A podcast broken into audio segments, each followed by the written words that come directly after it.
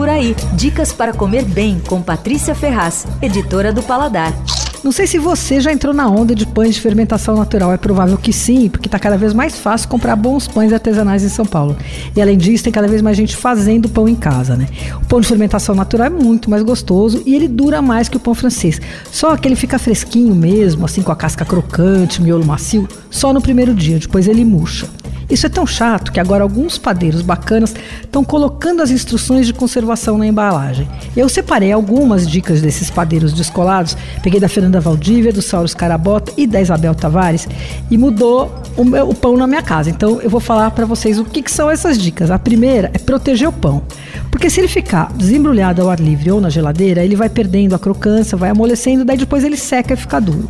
Então é o seguinte: o melhor é guardar em saco de papel ou saco de pano. Agora, é importantíssimo esperar o pão esfriar antes de embrulhar, senão ele já murcha rapidinho de primeira.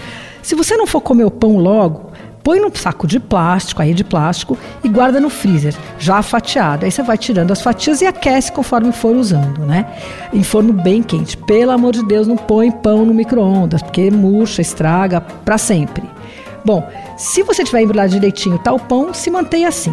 Se ele tiver começado a ressecar, a dica é você molhar a mão na água, passar na superfície do pão, só um pouquinho de água, né? Não é para ensopar. E aí você coloca no forno bem quente por alguns minutos, uns 5, 6 minutos, pronto, tá novo. Se o pão estiver bem duro mesmo, dá mais trabalho, mas ainda tem solução. Assim, depois de uns 3, 4 dias. Tem que hidratar mais seriamente. Então você pode botar debaixo da torneira, mas rapidinho, sem empapar. E aí coloca no forno quente. Esses truques resolveram o meu problema. Tomara que resolvam o seu também. Você ouviu Por Aí. Dicas para comer bem com Patrícia Ferraz, editora do Paladar.